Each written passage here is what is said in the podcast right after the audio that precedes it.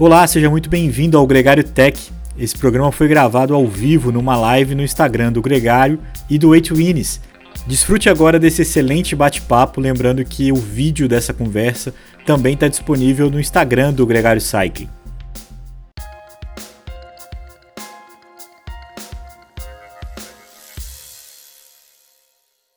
Bem-vindo a todos. Esse aqui será o nosso segundo episódio do Gregário Tech para falar e discutir aí muito sobre material, equipamento, curiosidades e todos os detalhes é, do mundo da, da bike, do que tanto nos apaixona. Comigo, Nicolas Sessler, capitaneando aqui o e convidado, o Win Brasil, Rafael Metzger, está entrando aqui conosco agora já mandou o um invite. Fala, Rafael. Muito bem-vindo. Fala, meu querido Gregário. Boa tarde na Europa. Boa tarde. Cinco, cinco da tarde aqui. Que horas é meio-dia no Brasil, certo? Meio-dia no Brasil. Hora de comer, colocar sapatilha e treinar, basicamente, para quem trabalha. então, para a galera aí já ir motivando para o treino aí da hora do almoço, para quem ainda não foi, ou para já ir já dar um pit stop de tarde depois do almoço na, na loja de bike, depois do que a gente discutir, quem sabe comprar alguma coisa nova ou fazer alguma mudança. Quem sabe, vender, do... quem sabe vender o que tem, né? vender o que tem, trocar? Não, calma, calma, gente. Vamos. Bom, então, fazendo a abertura aqui, é, para quem está entrando agora, bem-vindo a todos, é, muito obrigado por participar aqui conosco.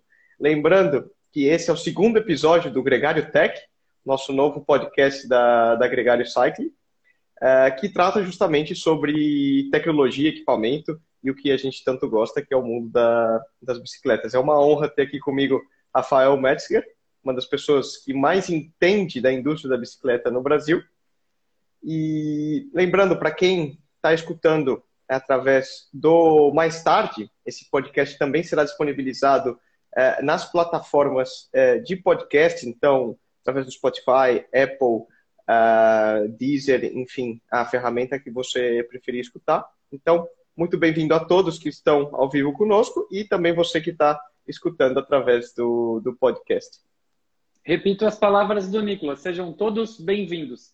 Pelo jeito, a família do Nicolas é bem grande, porque já tem mais de 100 online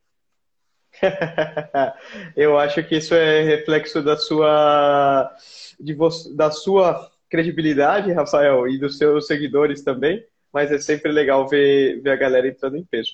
Mas vamos parar de é, conversa furada, né? E vamos falar do tema de hoje, para quem muita gente nos perguntou depois do primeiro programa, que foi um sucesso com, com o Eurico, falando sobre carbono, é, reparos, é, bikes de carbono, bikes de China, etc.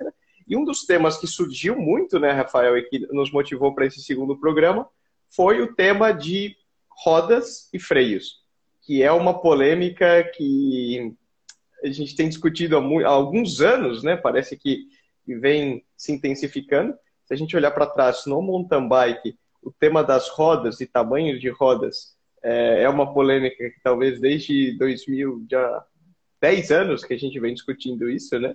Sim. Mas também já, já terminou. Mas no, no mundo do ciclismo de estrada, do road, parece que é algo que tem se intensificado muito nesses últimos dois, três anos na hora de escolher. Pô, será que eu escolhi uma bike com freio normal, né, ferradura, ou freio a disco? É, até que ponto é melhor, até que ponto não é melhor? É, como que está o mercado pós-venda, como que não? É, e também como isso impacta, porque entra diretamente na escolha do, do pneu, né? É, e da sua, da sua roda. Que roda você pode é, escolher, porque afinal de contas é um, é um pacote, uma vez que o freio também impacta diretamente no aro que você pode utilizar, na roda que você vai utilizar, o perfil da mesma e também no tipo do pneu que você pode utilizar. Mais grosso, mais fino, é, tubeless, não tubeless, tubular, não tubular. Então tem muito tema para discutirmos aí. Eu até brinquei ontem lá no meu Instagram que seria um PEBA discutindo com um profissional assuntos cotidianos. Então, é um ótimo ponto de partida para a gente discutir a diferença que eu sinto como um mero mortal e tu que pedala no mais alto nível consegue perceber principalmente com a diferença das tecnologias, de calibragem, de modelo pneu. Então, o que temos para hoje? Fala, falaremos de rodas, mountain bike e road bike e fala, falaremos de freios. Na mountain bike já ficou convencionado que todos usam freios a disco. Na road ainda é um assunto que a gente provavelmente teria horas de conversa. Então, o meu foco hoje é dizer o que eu sinto usando o freio a disco e tu vai me dizer o que talvez é, tu sente falta usando o freio ferradura, porque eu sei que tu usa Pinarello com ferradura ainda. É, então, me dá um norte da onde a gente começa essa bela discussão. É, eu acho que é, podemos fazer um background, né, como para a galera que está entrando e talvez começando a conhecer um pouco mais desse, desse mundo da, da bike agora, né, também, Rafael. É, essa discussão, como você mencionou, no mountain bike, ela já é uma guerra perdida, né? Ela já foi convencionada, no mountain bike todos usam freio a disco e praticamente você não vê mais, é, corrija-me se estiver errado, somente bicicletas muito, muito simples que talvez aí não venham com os freios V-brakes na, na mountain bike. Sim. Essa, esse fenômeno na bike de estrada é mais recente, ele vem aí talvez de dois, três anos para cá. Porque até então o tradicional sempre foi o freio de ferradura. Então, eu até tenho aqui para a gente mostrar uma roda.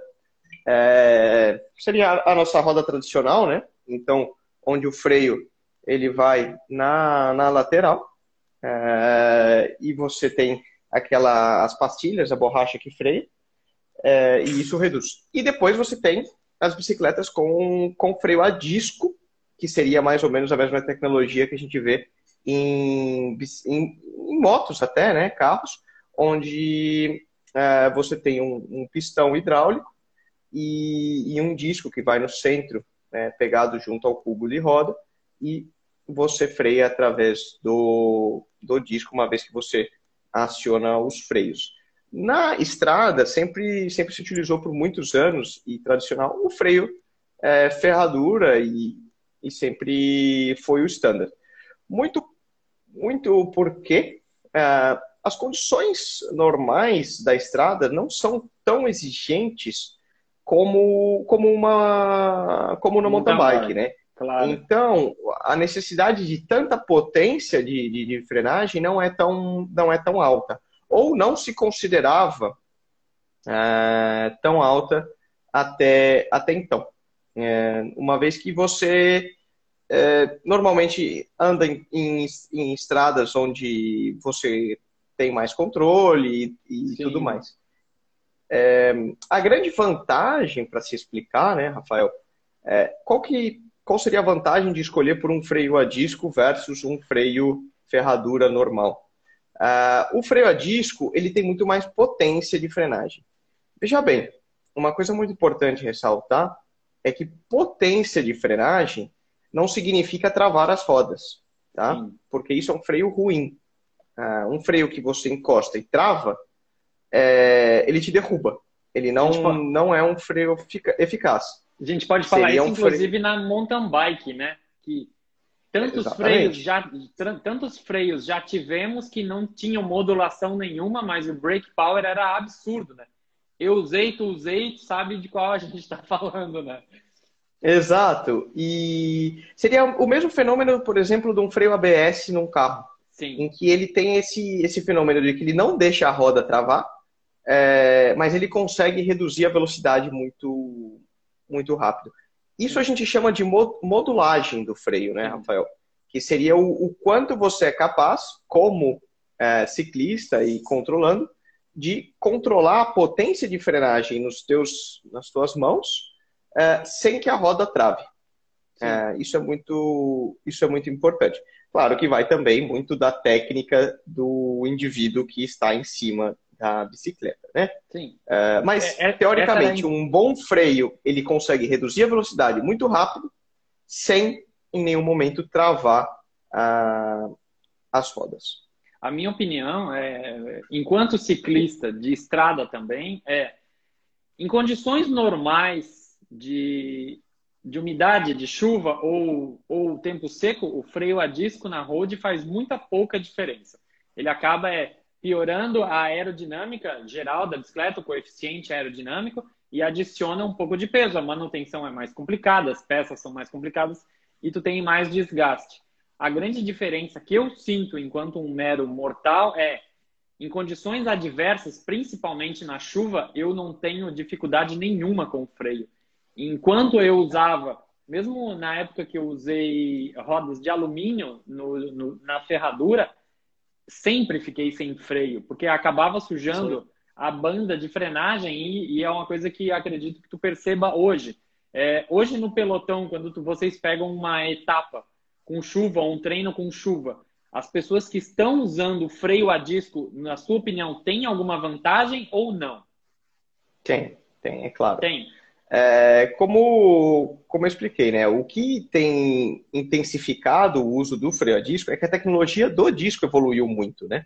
E a própria tecnologia dos quadros de carbono e de estrada também evoluiu para suportar é, e aguentarem essa potência de frenagem do freio a disco. O que fez com que todos esses uh, setbacks, né, esses pontos falhos do disco anteriormente, como você mencionou, que seriam o peso, manutenção, é, aerodinâmica, etc., eles foram reduzidos, é, reduziu-se muito. Sim, na muito. medida que é fato que você tem uma vantagem de performance no controle da, da bicicleta em condições mais extremas. Então, certamente, por exemplo, não precisa nem estar tá chovendo, mas numa descida é, de uma serra, vamos pensar numa serra de campos, competições que, que eu corro, como você mencionou. É, eu utilizo a, uma, uma Pinarello com freios é, de ferradura normais, rodas de carbono, boas, é, boas pastilhas de freio e uma bike sensacional.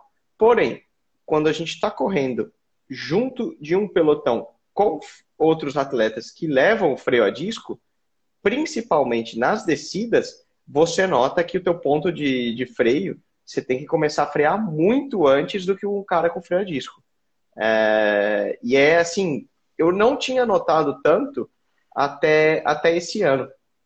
É, porque anteriormente, quando, quando até final de 2019, eram pouquíssimas as equipes que levavam freio a disco. E Sim. o fenômeno de realmente a grande maioria do pelotão passar a usar disco hum, mudou aí a partir de 2020 ainda mais 2021. E, e até então eu não tinha realizado tanto que havia uma diferença tão, tão grande. Mas, mas é certo, você, você tem um gap de que você no freio ferradura normal, você tem que começar a frear antes.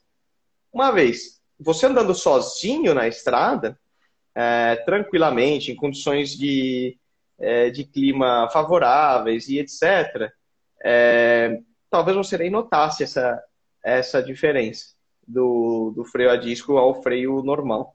Porém, certamente, quando você coloca uma bike ao lado da outra, é, em condições mais extremas, como você mencionou, de chuva, é, de descidas de serras Sim. e de velocidades mais altas, aí você percebe que o disco leva uma, uma clara vantagem. Mas esse, esse feeling hoje, em, é, durante uma, uma prova, é, tu está numa fuga, por exemplo, numa descida, tá tu e outro ciclista profissional, e tu olha para a bike dele, ele tem o freio a disco, tu pensa assim, tô ferrado ou ainda não chegou nesse ponto?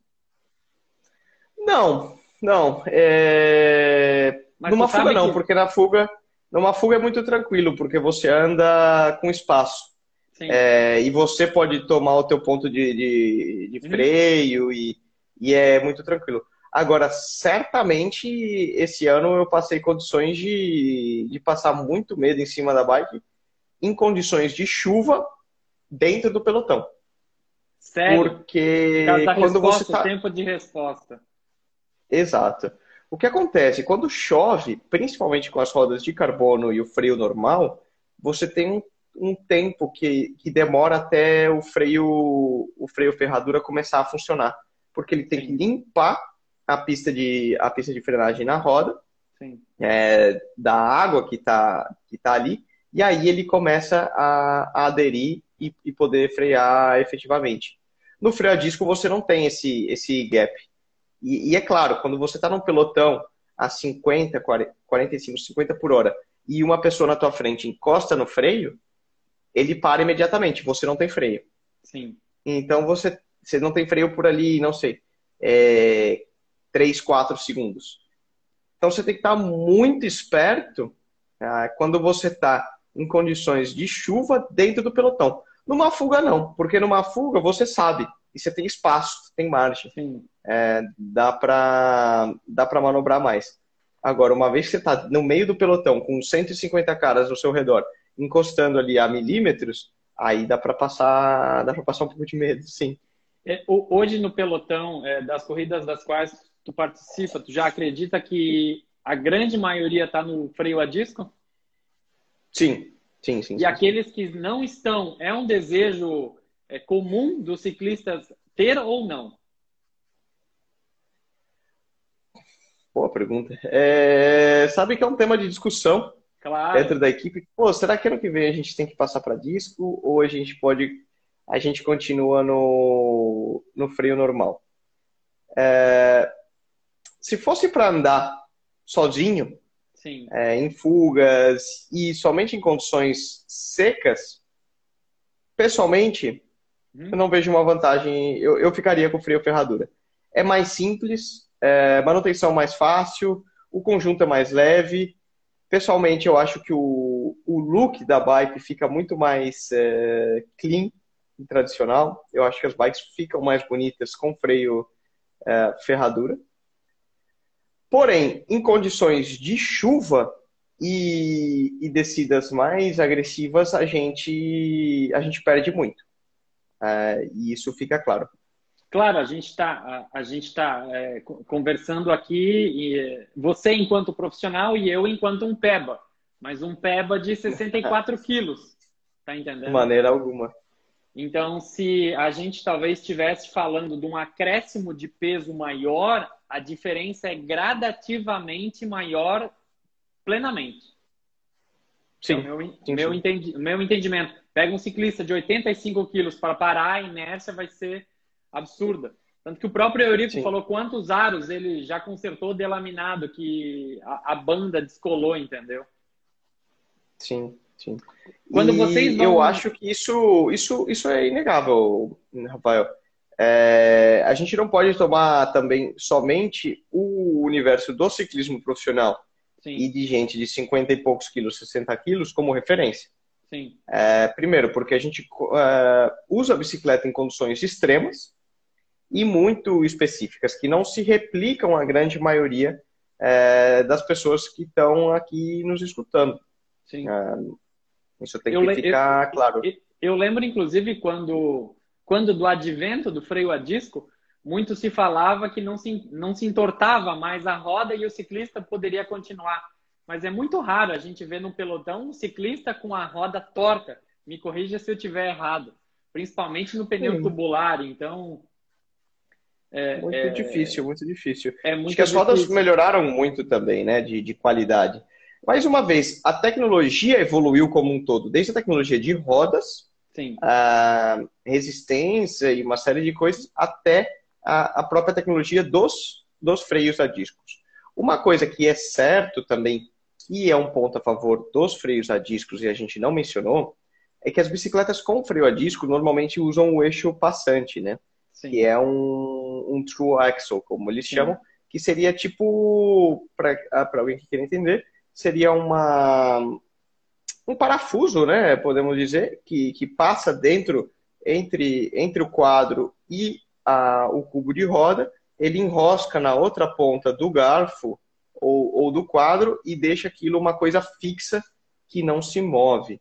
Uma vez que nos freios de ferradura ainda é naquele tradicional quick release, é, que é uma abraçadeira que ele simplesmente você coloca, encaixa a roda em cima, encaixa o quadro na roda e aí você aperta uma alavanca que pressiona uh, a roda contra o quadro e isso mantém uh, a roda a roda no lugar. Né?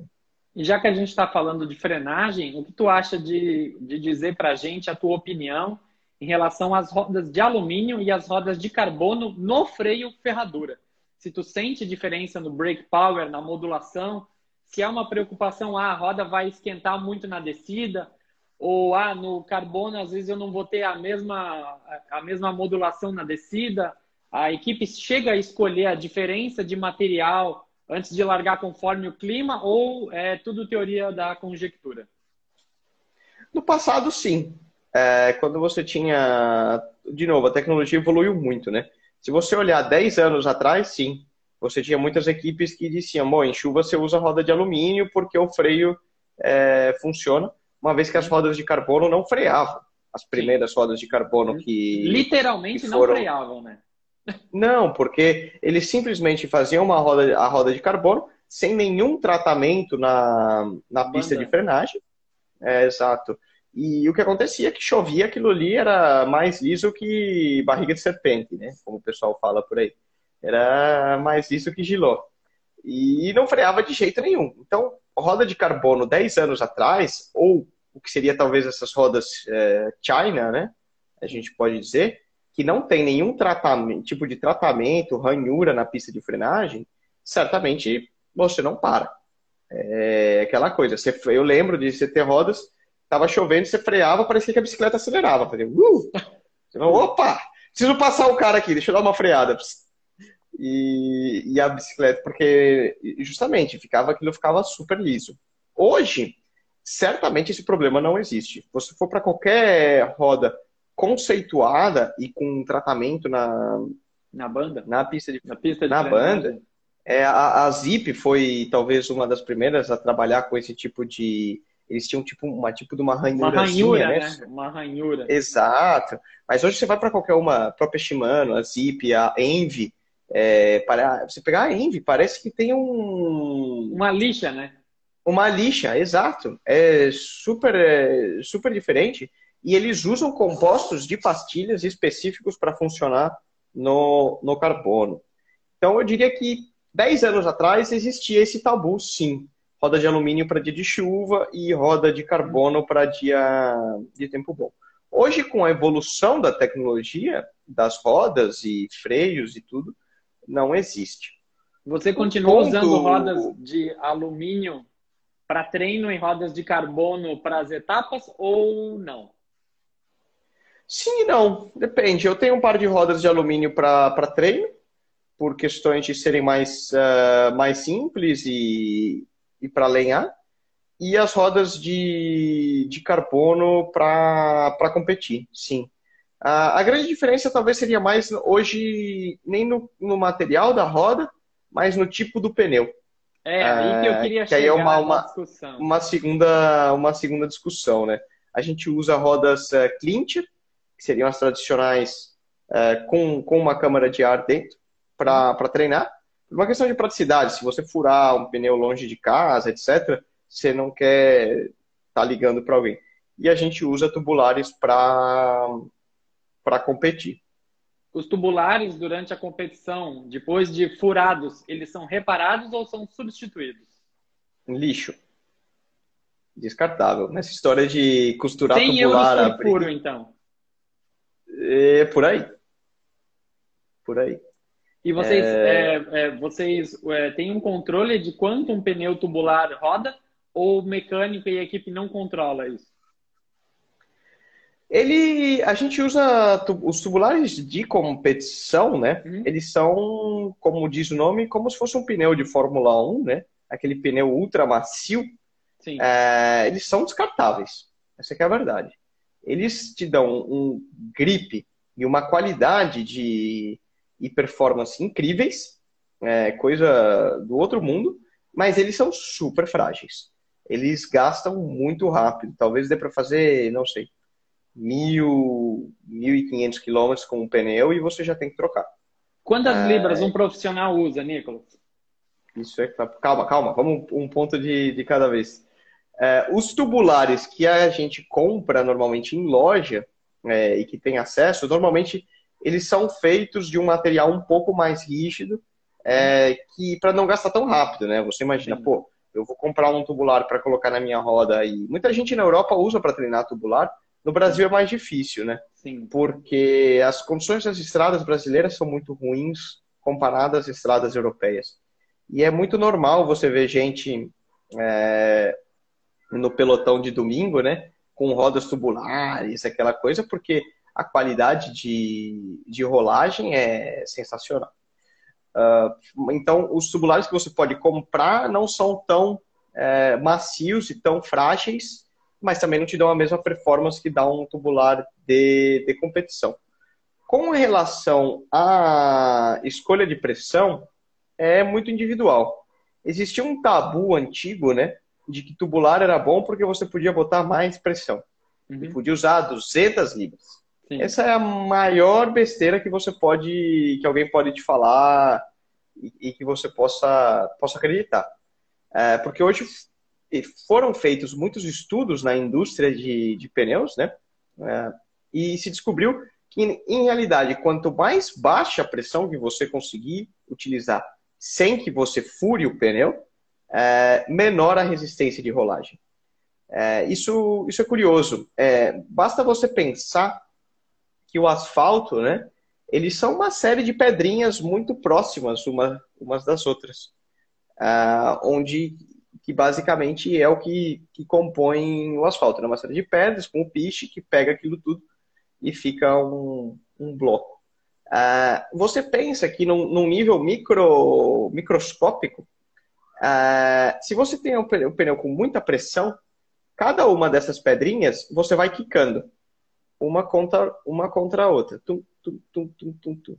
E isso, de certa forma, vai te, te segurando e, e criando uma resistência para que você não, não desenvolva uh, tão, tão rápido, né? Seria essa a lógica. Na medida que você pensar na borracha de um pneu, é, o que ele faz? É muito mais rápido e ele economiza energia na medida que ao invés de quicar em cada uma dessas pedrinhas, ele consegue se deformar e, e fazer como um processo de fagocitose, né? Para quem lembra da aula nerd na, uhum. de biologia. Então é como se ele abraçasse e passasse por cima de cada uma dessas pedras.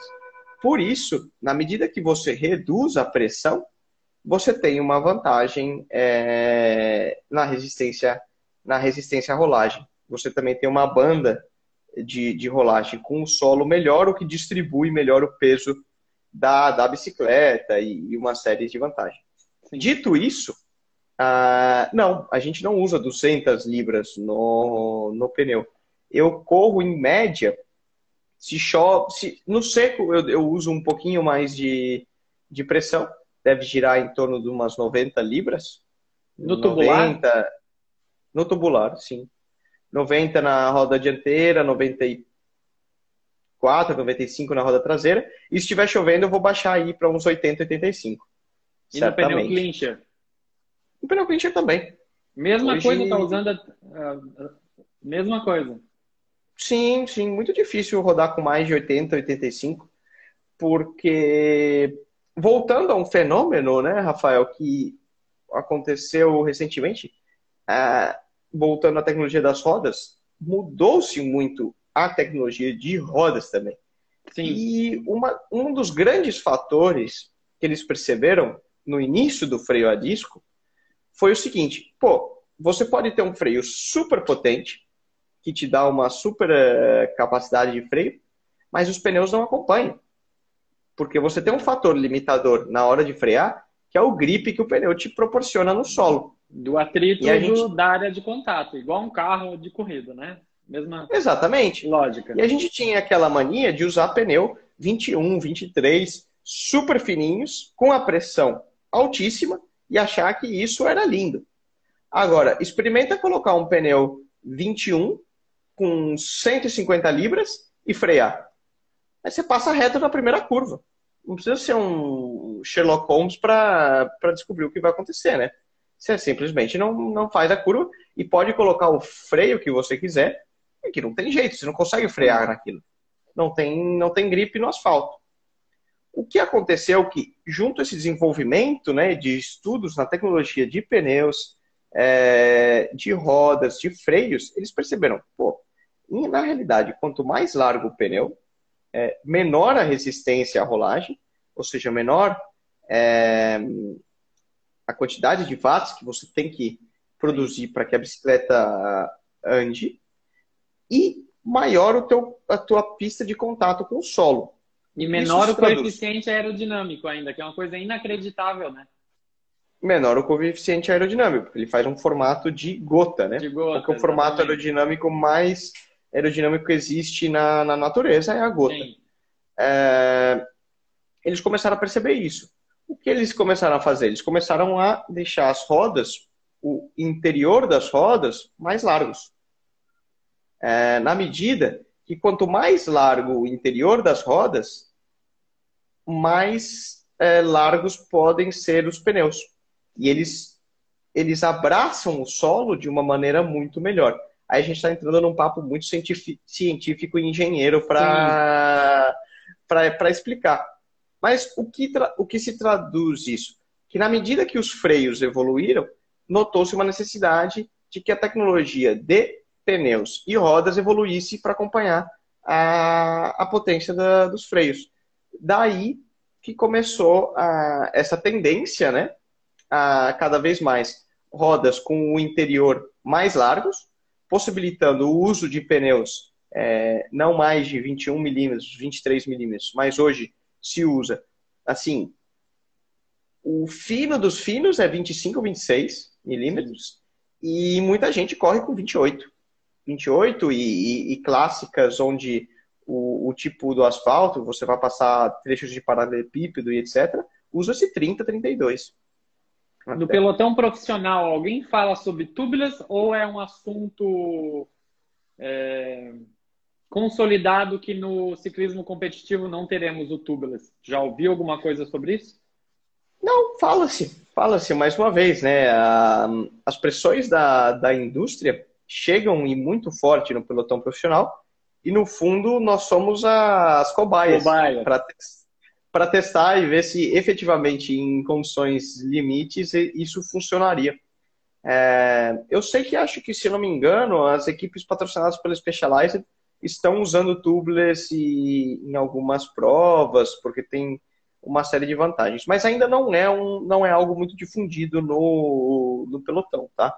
Eu acho, sobretudo, porque assim como o freio a disco há três anos uh, atrás, o tubeless ainda no, na bicicleta de estrada não é uma tecnologia extremamente confiável e desenvolvida. Uh, a gente ainda não tem um standard da indústria, né, de o que é um tubeless na, na bicicleta de estrada, o que é um, quais são os, os requirements, quais são os um, ehm, requerimentos, né, quais são Sim. o que é preciso para uma roda e um pneu serem considerados tubeless. É, cada, cada marca diz que o pneu dele é tubeless ready, mas é, você vai montar e aquilo lá é um, uma lambança só. Então, eu acho muito por isso a tecnologia ainda não pegou muito forte na, na estrada. Uh, você tem pneus que funcionam bem com algumas rodas, mas você tem outros que são um desastre e, e acabam soltando, acabam dando muita, muita dor de cabeça. Já viu a tecnologia hookless das novas rodas Zip? que eles não têm mais o bend lateral, a lateral é retinha. É, a indústria, fabricantes de pneus estão criando agora um novo padrão de pneus que não tem mais a borda de encaixe dela, justamente para melhorar o coeficiente aerodinâmico, a instalação, a capacidade do tubeless e a libragem ir lá para baixo. A gente está chegando numa indústria que Ciclistas como eu, de 64 quilos, vão usar 50, 60 libras na road, o que é um grande sim. tabu para se acreditar, entendeu? Sim, sim, sim, sim, sim.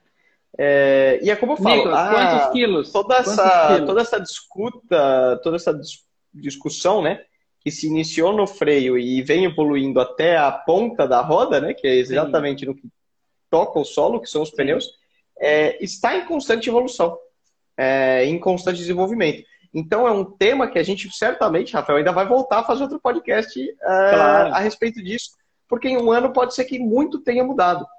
E, e o que é certo, falando dessa questão dos tradicionalismos e tudo, é que essas barreiras é, estão sendo rompidas constantemente. É, e hoje você tem, por exemplo, muitas coisas que estão mudando e, você, e as pessoas, esse, esse pessoal tradicional está percebendo que, pô, é, essa roda é sensacional. Eu, por exemplo, acabo de voltar agora da Noruega, voltei ontem, e no, no Tour of Norway, eu corri todas as etapas é, com uma roda nova que, que a equipe recebeu, da, da Fast Forward, 40 milímetros clincher. É, justamente, não foi tubular. Eu optei, falei, pô, é, eu usei ela também, eu falei, eu acho que essa roda vai ser muito boa. Posso usar ela para correr? Vai. Se você quiser, pode. Usei ela com câmera normal hum. e, e, meu, achei sensacional. O conforto, a rigidez da roda, e justamente o fato dela ser um pouco mais larga, hum. é, para mim funcionou muito bem. Uh, mas tem gente ainda que é muito tradicional e pensa, não, tem que ser tubular, tem que ser. Mas pouco a pouco, na medida que a pessoa testa algo novo, né? Uma vez que hoje é, a maioria dos produtos que são lançados na indústria, eles têm um estudo científico e um desenvolvimento por trás significativo, uh, certamente tem, tem boa margem para. São produtos bons, né? Como você mencionou das Outra... rodas e até tem evoluído muito. Sim. Outro tópico que eu adoraria ouvir a sua opinião é, é fizeram uma pesquisa internacional na indústria é, de rodas ano passado e chegaram à convicção que o perfil 38 seria o perfil ideal para todo tipo de pedal nas bicicletas é, de estrada. O que tu pode me dizer assim, olha, o meu sentimento é ali 50 é demais. O que, que um profissional fala para um mero mortal? A gente escolhe de novo. O mundo do, do profissional é, é bem limitado, né? É, não pode tomar toda a referência porque a gente escolhe a roda de acordo com as condições climáticas e a etapa. Sim. Então, por exemplo, eu olho aqui no perfil da etapa, é, até para quem me segue no Instagram, eu acho que uma das etapas eu coloquei lá, né? Ó, oh, gente, assim que a gente analisa a etapa, o vento vai entrar daqui, etc. A gente fica atento para as curvas e etc. O que acontece? Quanto mais alto o perfil da roda, teoricamente melhor é, aerodinâmica e, e, você mantém a, a inércia da roda. Em contrapartida, ela é um pouco mais pesada e, e ela fica mais lenta para acelerações e, e retomadas. Quando você tem uma etapa com muita subida ou de alta montanha, a gente opta por rodas baixas. Por quê? Peso-potência. Quanto mais leve a roda. Sempre. É... Sempre. Sempre. Então, etapa de alta montanha, a gente usa perfil baixinho, 28, 30 milímetros, é... mais leve possível. Possível. Porque, uma vez subindo, você, claro, a dinâmica ainda é importante, mas a gente uhum. busca a, a combinação mais leve possível. Condições de etapas planas, é, com poucas é, variações de vento e etc., você usa a roda mais alta. Então a gente opta aí por uma 60, 55, depende, depende muito da, do fabricante, né? A Vision, a Vision acho que faz 55, a Fast Forward são 60, a Zip Sim. acho que é 60 também. Hum. Aí varia um pouco, do, do, a Shimano é 60, varia um pouco do fabricante. E as condições de clima, pessoalmente, as que eu mais gosto, você definiu muito bem, é, são as 40, 38, 40. Sim. Porque eu acho que são rodas que funcionam bem em qualquer situação. Ah, de terreno sobe e desce, curva, a descida, serras, ela vai, ela é super polivalente, né? Então, pessoalmente, são as rodas que eu mais gosto, e justamente essas rodas que eu mencionei anteriormente para o Tour of Norway, que eram etapas justamente, você tinha serras, logo você tinha é, regiões de plano é, rápidas, é, havia possibilidade de vento, vento lateral, né, que dificulta um pouco o controle da bike.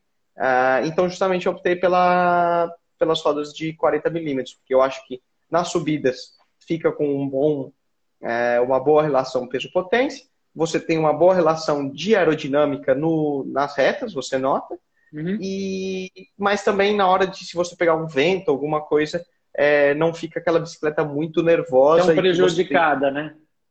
tão prejudicada.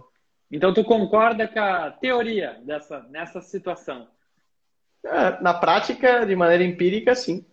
É, é. Particularmente são as que eu mais gosto. Uma curiosidade: os atletas é, se metem em conversar com os mecânicos? A maioria dos atletas sabe mexer nas bicicletas? Ou grande parte abre mão e não entende nada?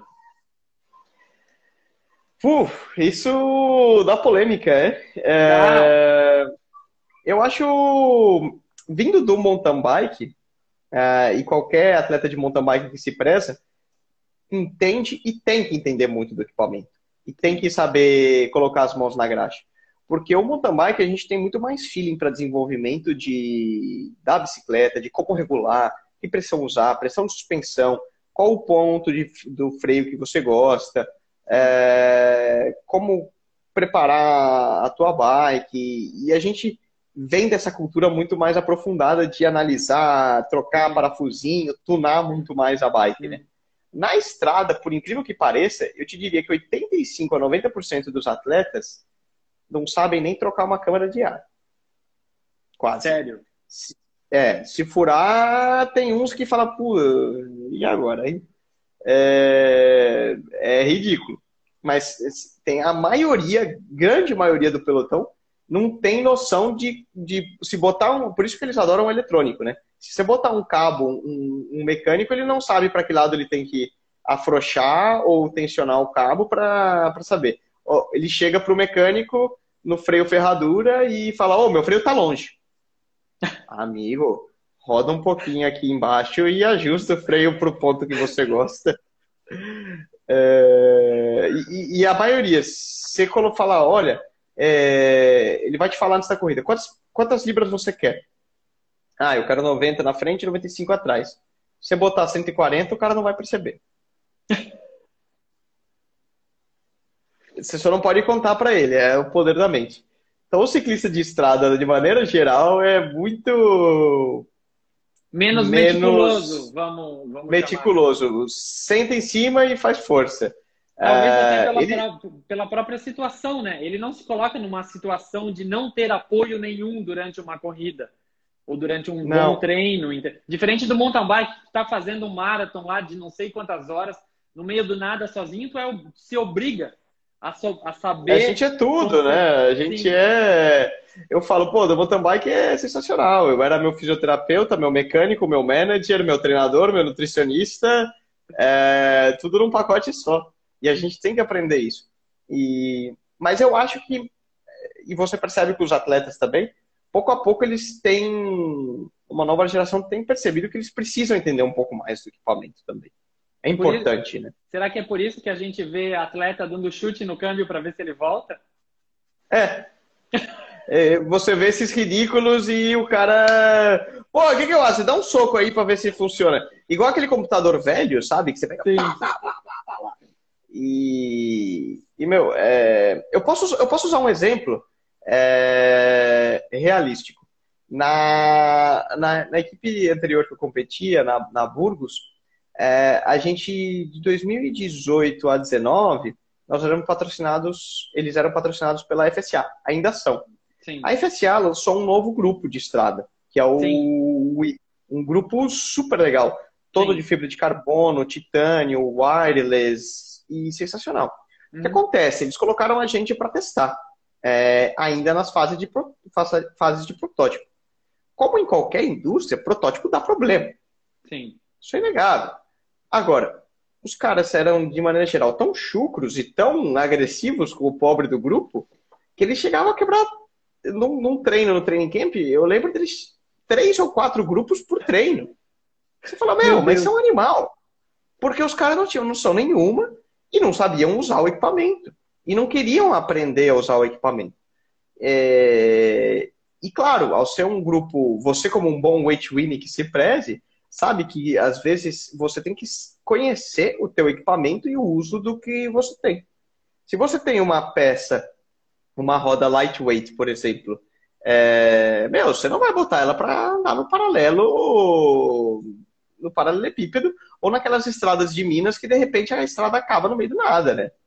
É uma roda não, não foi feita para isso. E, e o mesmo vale com, com diferentes equipamentos. E no ciclismo de estrada competitivo, mais uma vez, Sim. né? Você tem muita gente que não tem, não tem muita noção, muito feeling pro, pro equipamento que eles usam. Falando sobre roda, tu acredita ainda que a lightweight, a lightweight seja o benchmark do mercado? Ou se comenta alguma coisa melhor, tipo uma Princeton, Carbon Works, alguma coisa assim?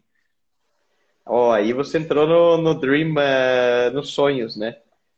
Particularmente, eu acho lightweight sensacional, né, cara? É linda, uma, os raios de carbono, o peso. Eu tive a oportunidade de usar uma algumas vezes e quando você utiliza, você fala, nossa, isso aqui devia ser doping. é sensacional. Tu, tua impressão não, não é que elas geram um pouco de arrasto a mais do que as outras rodas?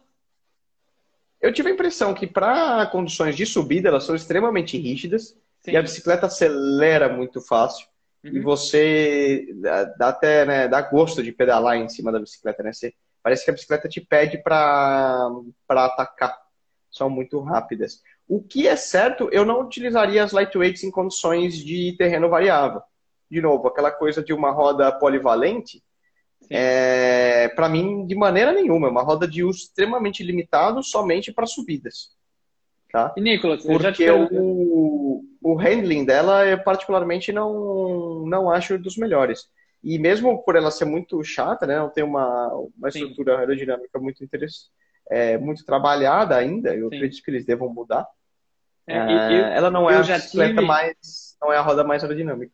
Eu já tive uma e o meu sentimento sempre foi que ela gerava muito arrasto e, e, e no ângulo do vento cruzado ela incomodava um absurdo, tá? Então, Sim, sempre, porque ela é uma parede. Tive... Sim, exatamente. Exatamente. Então depend... tem um ângulo ali que era terrível, tá? Sentia demais. É. E o que eu queria te perguntar, eu já te perguntei isso fora do ar, é Nicolas César, que nasceu lá no mountain bike, era um viciado em peso. Duas perguntas. Aonde ficou o weight win e aonde ficou o mountain biker? Boa pergunta, viu? É... Eu acho que o weight winner ele começou a a perder um pouco na medida que ele foi se aproximando do ciclismo profissional. Porque quando você se torna um ciclista profissional, e é muito importante, por mais frustrado às vezes que eu ficasse, é, você tem que usar o, o que te pagam para usar, né? Uhum. E, e, sobretudo, uh, fazer aquilo funcionar e acreditar no, no, produto que você usa. Porque um atleta, ele é muito de cabeça, né, Rafael? E, sobretudo, um atleta de alta performance.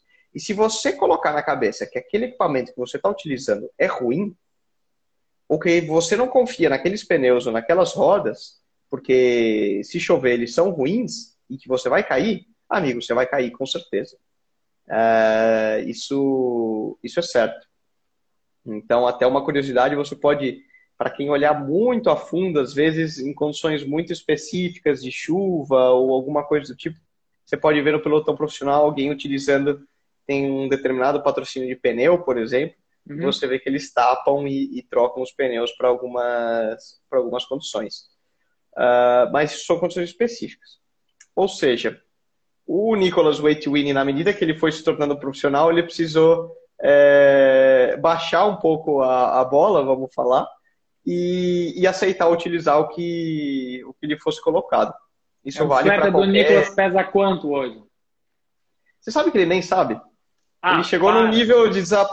ele chegou num nível de desapego e e te desencano com isso, claro que você sabe se a bicicleta é, é, é boa ou, ou, ruim.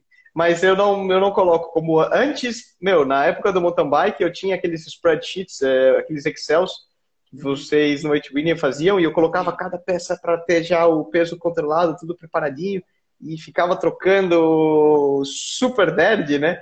Você lembra da época com, com o Gianna Scott, com o Rafa? Uh, que trocava cada fazer. Eu acho que a mais ainda era o Rubinho, né?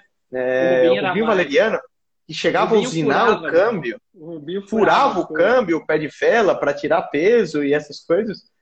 E, e, hoje não, eu uso o que, o que me colocarem, claro que eu opto pelo mais leve que eu puder, é, por questão de performance, mas é, eu desencanei muito disso aí, é, é, é curioso, né? Eu falo, colocar aí, faz força e, e a gente usa. Com que funcione bem a, a tecnologia, é, seja confiável. Sim. Esse é outro ponto, né? Eu aprendi a, a deixar de, de pensar somente no peso e pensar também a, a, valorizar muito a parte da confiabilidade do teu equipamento. Sim. Esses um, esse Nicolas acabou acabou sucumbindo. E ah, o mountain biker, onde ficou? Ah, esse não perdeu. Esse não perdeu. Tá aqui tá, ainda. Ó. Esse mora A bicicleta aí? tá na tá ali estacionada ainda. Tá com o pneu furado porque não deu tempo de tava viajando, mas esse o, Nicolas Mountain Biker segue no sangue. Eu falo, o pessoal brinca agora, é... estrada é profissão e mountain bike é hobby. Então, quando eu quero dar uma relaxada, eu vou dar um, vou dar um rolê de mountain bike e, e, e curtir um pouco. E anda de full suspension? De full. Esse foi um aprendizado. Eu peguei essa bike esse ano e foi uma boa mudança. Daria um tempo para o programa, hein, Rafael? Daria. Falar um pouco da, te, da, da, tecnologia, evolução da tecnologia do mountain bike. Daria, que, o que, que você acha para o episódio 3? Do Gregário Acho, Tech? Acredito que teríamos muito público bastante curioso em saber a sua opinião sobre perda de potência e, e performance eficiência da e eficiência bike. numa mountain bike full suspension. Podemos. Podemos. Ó, então temos um tema aí já pro aproveitando, a gente vai meio chegando ao final desse do, do episódio de hoje, né, do programa de hoje falando sobre rodas, freios e tudo, mas já temos uma temática então para o próximo programa. O pessoal quiser interagir, mandar sugestões, sempre, sempre abertos também. Você tem mais alguma pergunta que, que acho que a gente poderia abordar no, dentro da temática de hoje? Rafael? Tenho, tenho uma, uma pergunta fora de script, como sempre, né? Eu adoro um fogo no parquinho, né?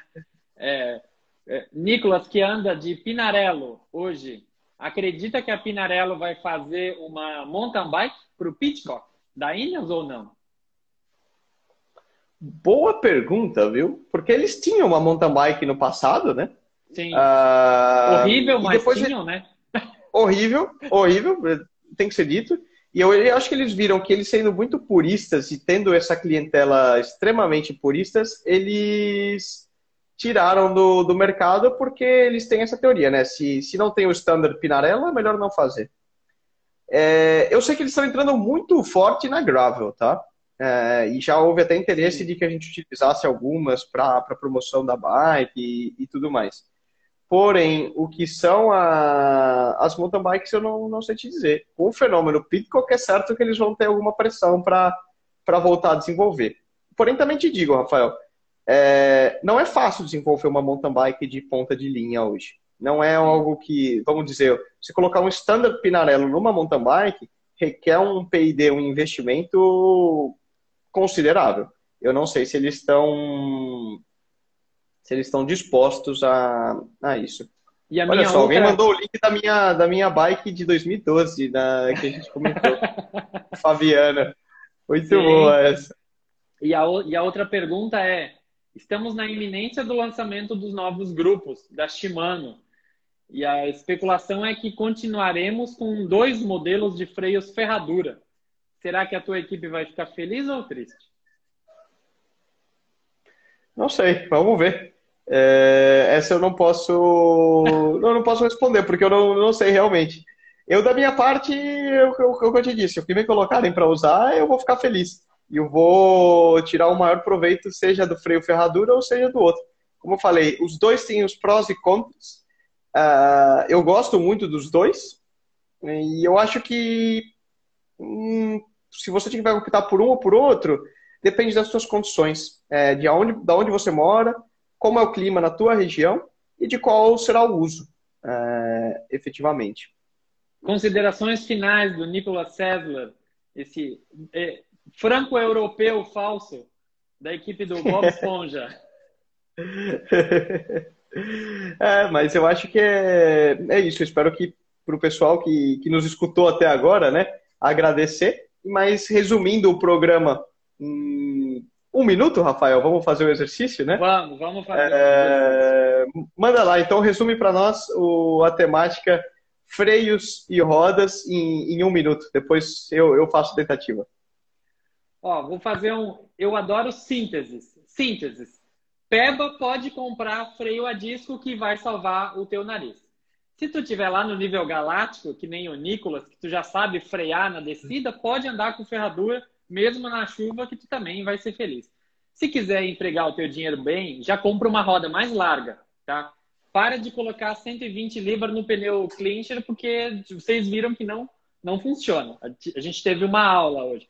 Então, aprendi também. Espero ter passado algum conhecimento é, para todo mundo. Só tenho que agradecer. Falar com o Nicolas, que era um moleque lá que andava numa Sport toda tunada hoje, é, como um ciclista profissional, é muito amor no coração. Não tenho mais nada a declarar. E vou lá vender as minhas rodas para tentar comprar uma mais larga. E amanhã, hoje no pedal já, já vou colocar menos libras no pneu. Liquidação das lightweights, galera. Alguém tiver precisando, oportunidade aqui, Rafael, é, saudão do, da garagem. Muito bom, cara. Eu agradeço mesmo pelas palavras. Para mim é uma aula também, cada vez, cada um desses programas. Como foi o primeiro, quem perdeu, é, fica a dica, pode escutar, como eu falei, tá aqui no, no IGTV da, da Gregário, ou também pode entrar através da, das plataformas de podcast que está disponível. É, cada um desses programas do Gregário Tech, que é uma novidade, estão sendo verdadeiras aulas da, do universo da bike, né? E, e ficam realmente imperdíveis. Eu espero que todos agradecer a todos que participaram aqui conosco. Rafael, em especial a você pelo, pela disponibilidade, pelo conhecimento e por topar encarar essa aventura aqui comigo. E é, vamos lá, um a gente se vê em 15 dias, então, né? Lembrando Sim. que a gente é, faz essas lives e esses programas de 15 em 15 dias. Programa, de novo, é, para quem perdeu o início ou o final e, e não pôde participar é, tão ativamente, ele vai estar disponível lá na tua plataforma de podcast, seja Spotify, Apple, Google. Uh, e quem quiser pode seguir a gente aqui no, no Instagram da Gregário, que tem sempre conteúdo, ou também a mim é, no meu Instagram pessoal, arroba César, ou o Rafael através do Weight Win Brasil, que ele está sempre respondendo e dando verdadeiras aulas de ciclismo para todos nós. Lembra de gravar um vídeo nessa full suspension aí, descendo aonde tu pedala para a gente conhecer? Boa, boa. Tenho que. Eu vou agora, terminando aqui, eu vou correndo ali na loja é... trocar o pneu, porque na última vez que eu tinha andado, eu, tinha... eu rasguei o pneu e não, não tive tempo de trocar. Entre tantas viagens e saltando, vocês podem acreditar que faz, é... faziam sete semanas que eu não voltava para casa, é... indo de um hotel a outro, e agora finalmente eu voltei. Fico em casa dez dias antes de viajar de novo. É... essa é a vida de, de um ciclista profissional. Então vou pegar a bike e, e ver se eu dou um trato nela agora. Aproveita, um bom, bom resto de dia aí na Europa, meu querido amigo. Valeu e bom almoço para todo mundo. Obrigado, Obrigado um a todos que acompanharam. Um abração.